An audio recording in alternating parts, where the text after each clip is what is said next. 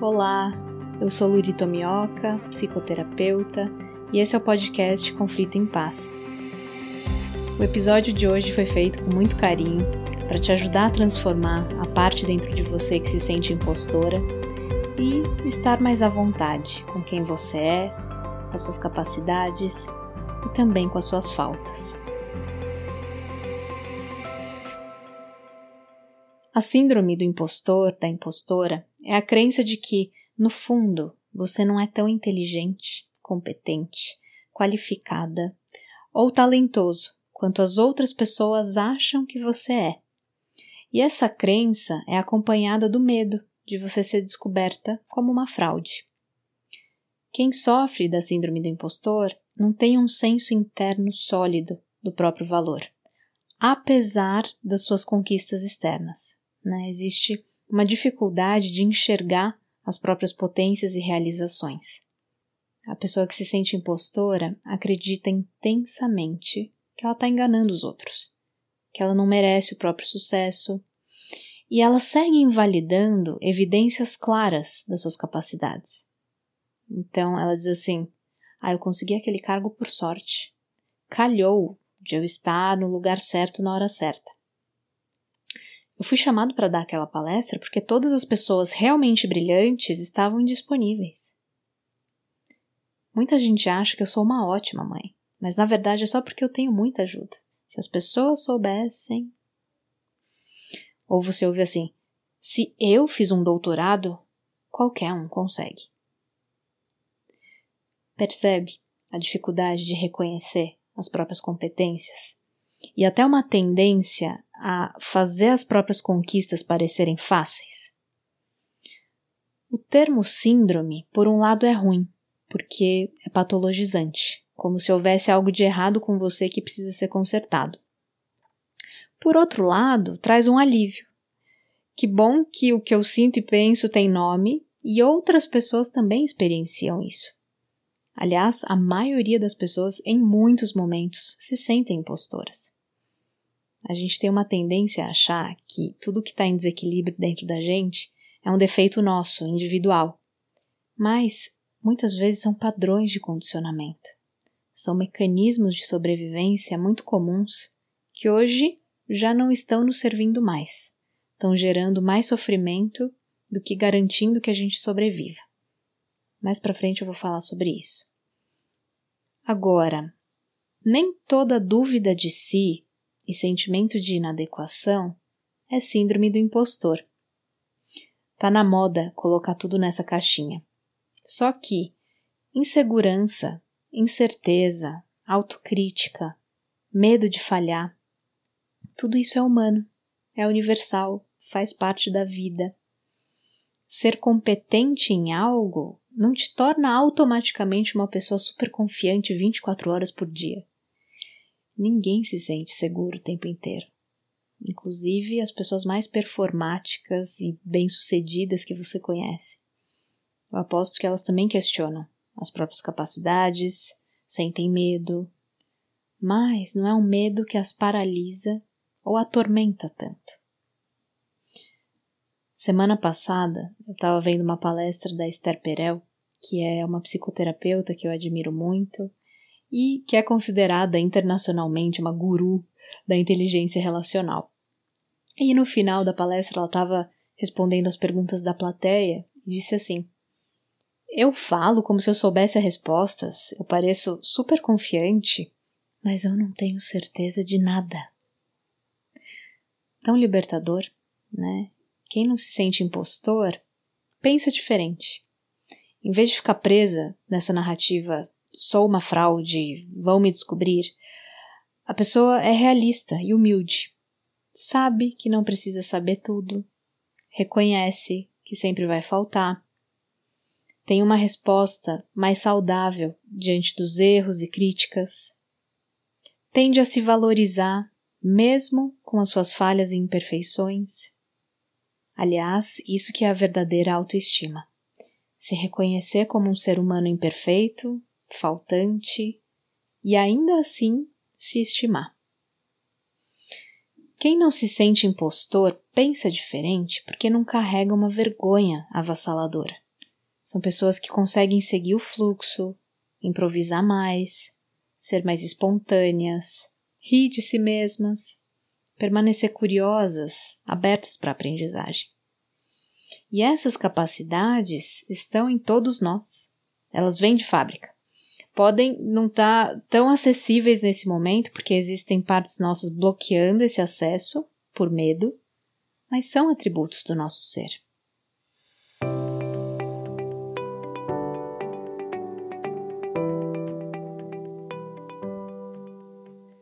O nível de rigidez que a gente tem consigo mesmo e o quanto a gente se sente impostora tem muito a ver com o contexto. Um indivíduo nunca pode ser compreendido fora do seu ecossistema. Onde nascemos e crescemos? O que era esperado de você? Como eram os feedbacks que você recebia em casa? E na escola, na faculdade, você tinha pessoas parecidas com você? Você se sentia pertencente? Ou sofria pressões intensas, discriminações. Tudo isso vai moldando o nosso sentir, pensar e agir. E também o ambiente que você trabalha hoje é um ambiente super competitivo, onde as pessoas são brutalmente desqualificadas pelos seus erros, ou é um lugar em que a colaboração, as diferenças e o crescimento são valorizados. Pessoas que foram ou são constantemente criticadas, punidas, humilhadas, se sentem fundamentalmente insuficientes. E hoje você aperta um botão no seu celular e você tem milhares de pessoas no Instagram para reforçar a crença de que você é um fracasso ou que a sua vida é sem graça. E ao se comparar com os outros, mais você se sente menos. Isso alimenta a síndrome da impostora. Você passa a acreditar mais e mais que quem você é e o que você traz ao mundo não basta. Infelizmente, estamos inseridos numa sociedade adoecida que determina o valor das pessoas de acordo com a sua performance. E a gente está com uma visão muito distorcida não só de quem a gente é, mas de quem os outros realmente são. Tendemos a não enxergar as imperfeições, a nossa humanidade compartilhada, que é cheia de vulnerabilidade, esquisitices, compulsões, dores profundas, inseguranças, que estão por trás do aparente prestígio e poder dos outros. O quanto você se sente uma fraude também tem muito a ver com o que você aprendeu sobre competência e sucesso. Tem pessoas que atribuem competência à genialidade ou seja, você tem que nascer com uma inteligência ou um talento extraordinário. Então, se você não é alguém com um dom especial, você não é ninguém. Ou você é um impostor. Muitas pessoas na área da criação sofrem com isso. E para dialogar com esse sofrimento, tem um cara muito legal chamado Seth Godin. S-E-T-H-G-O-D-I-N. Ele é um autor muito influente no mundo do marketing que desconstrói essa crença de que o talento é importante. Ele ensina que mais importante é desenvolver habilidades e entregar o seu trabalho consistentemente. Se você tira o foco de si e das premiações que o seu eu vaidoso quer tanto obter, e em vez disso convoca a generosidade, meramente fazendo o melhor que você pode, com consistência, algo bom vai sair e alguém vai se beneficiar. Para outras pessoas, competência e sucesso é dar conta de tudo sozinhas. É estar sempre no corre, produzindo, produzindo, produzindo, sempre muito ocupadas. Tem gente que atribui competência a nada menos do que a perfeição. Então, basicamente, você não pode ser humano, você tem que ser um herói, uma mulher maravilha, que consegue equilibrar todos os pratos da vida moderna com maestria, né? Ser uma mãe super presente, informada, terapeutizada e malhada, uma empreendedora com uma carreira fodástica que medita diariamente. Além disso, tem que ter uma casa muito bem decorada e um freezer com Tupperwares perfeitamente etiquetadas e organizadas com comidas saudáveis. E aí, se não atingem tudo isso, se sentem impostoras. Olha que injusto. O que significa ser competente para você? Você não precisa estar na capa da Forbes para ser alguém.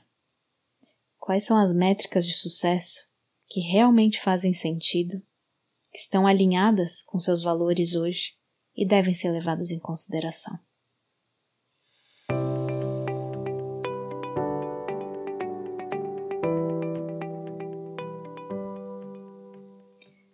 Por fim, a pergunta que não quer calar: Como superar a síndrome do impostor?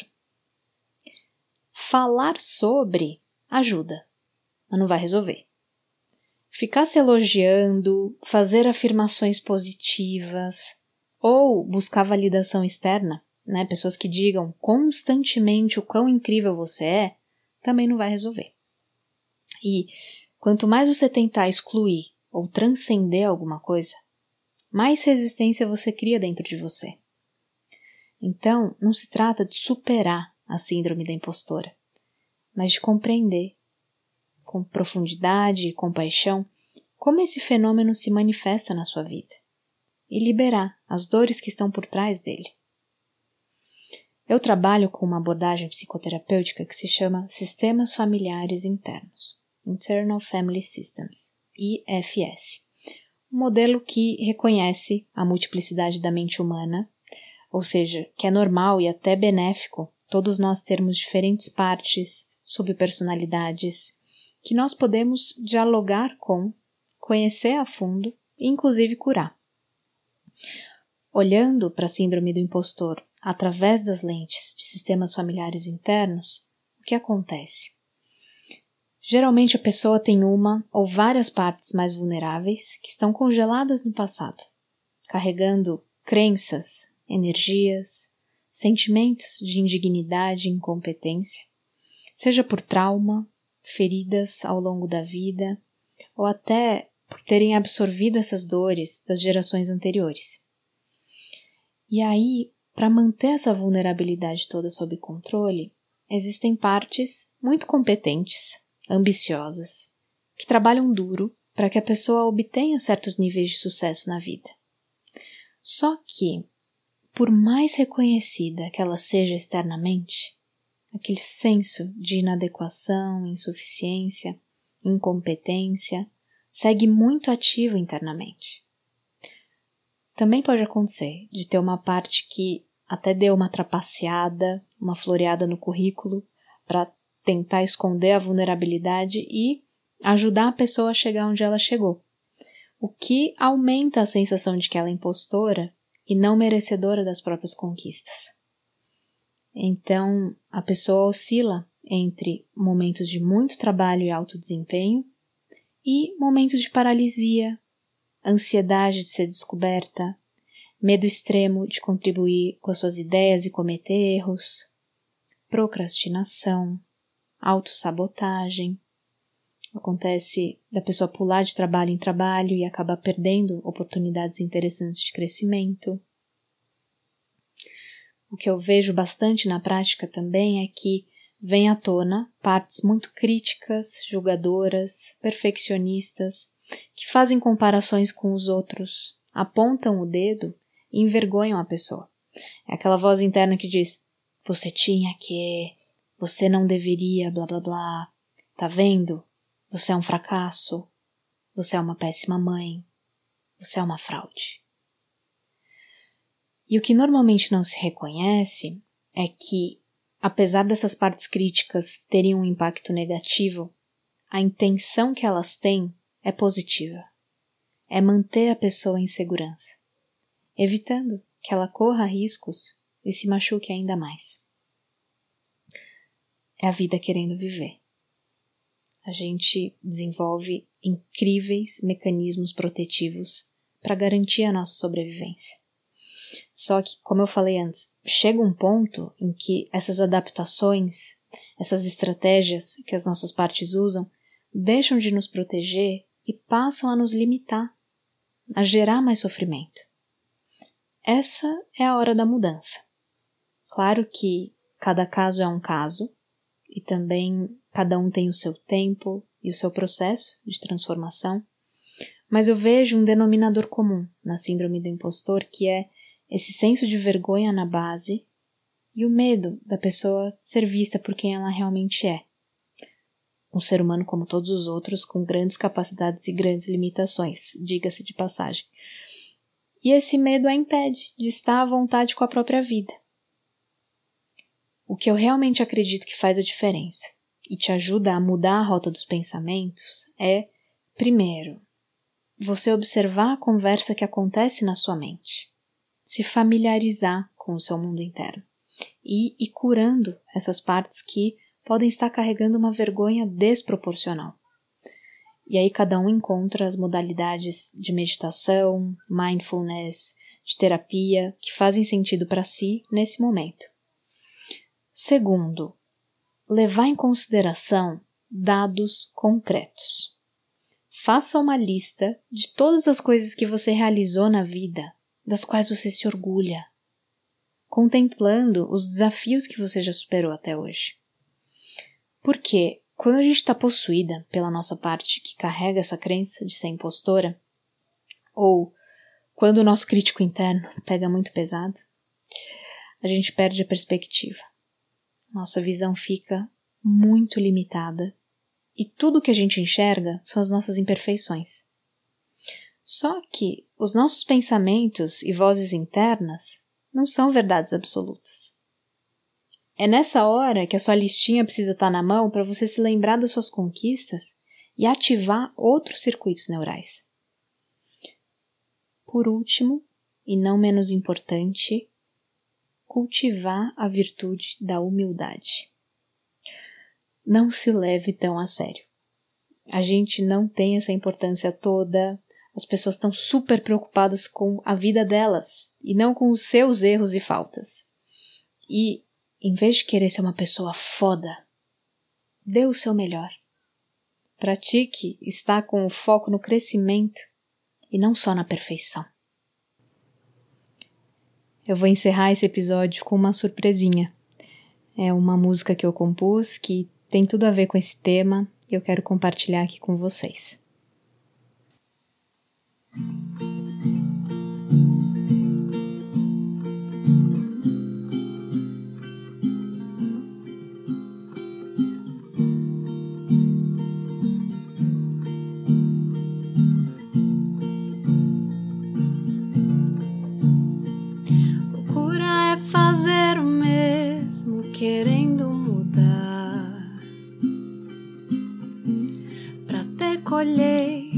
Sempre foi preciso tanto semear. O dom do florescimento em plena incerteza é força que expande, tira a armadura, traz a paciência. Ai, antes da velha vir se comprovar. Aquela que me impede de escolher voar. Antes de esperar tanta opinião.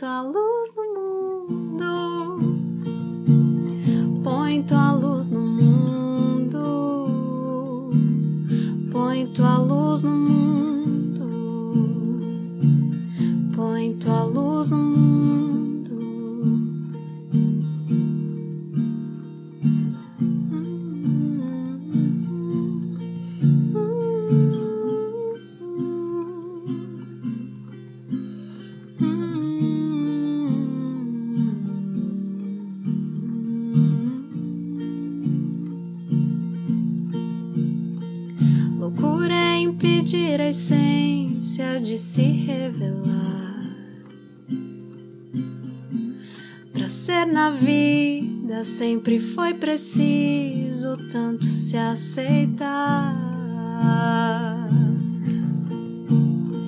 Buscar no fundo o tesouro que Deus escondeu tão bem. É do próprio jardim que a prosperidade vem nascer.